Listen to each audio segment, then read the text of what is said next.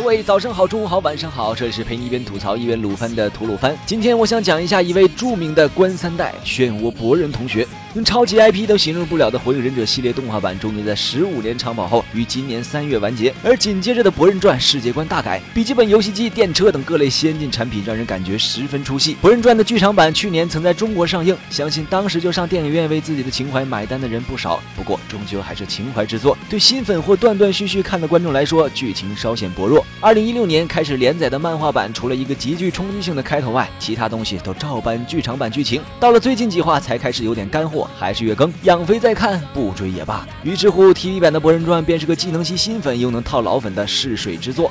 TV 版《博人传》至今播出了十二集，除了开头用漫画版那个冲击性开头外，其他部分均为原创剧情，并且无视了一代众是否一起生娃导致二代主角们都一起入学这个问题。按反正全部学生都同一年入学的设定，从博人还是小学生第一次开眼开始说起。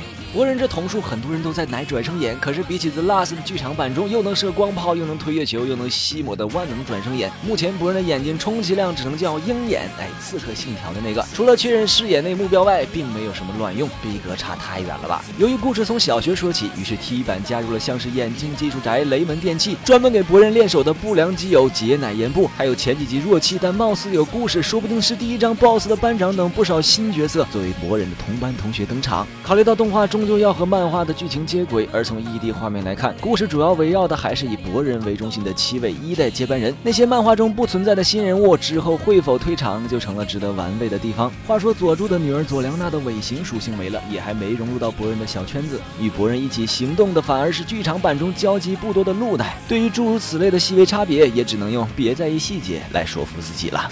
作为官方正统续作，即使不是岸本的剧本，老角色出来卖个情怀也是要的。不过基于故事总体比较轻松的氛围，老角色们也或多或少有些形象崩坏。先是有红豆胖成了红豆麻薯，手锯变成了中年泼妇，就连应该是冷男担当的智乃也成了逗比老师。顺便客串了一下小 boss 殴打小学生。从鸣人脸上的皱纹和愈发稀少的头发来看，人到中年的老角色们似乎离主角位置越来越远。也许到了老年期后，就只有深得纲手真传的小樱能活跃在第一线喽。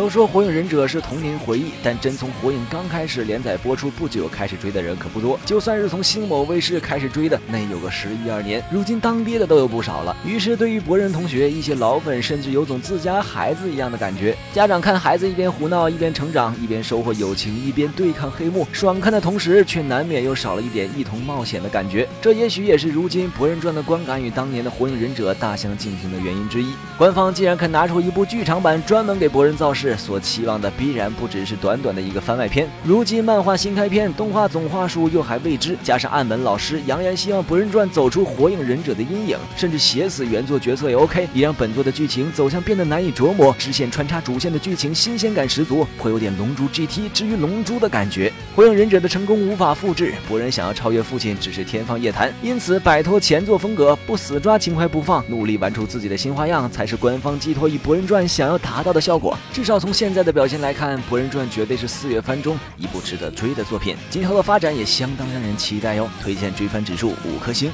今后吐鲁番会继续向大家推荐那些值得补或者追的作品。本节目视频版本，请关注鱼子酱微信公众号收看。娱乐的娱，黑子的子，欧尼酱的酱。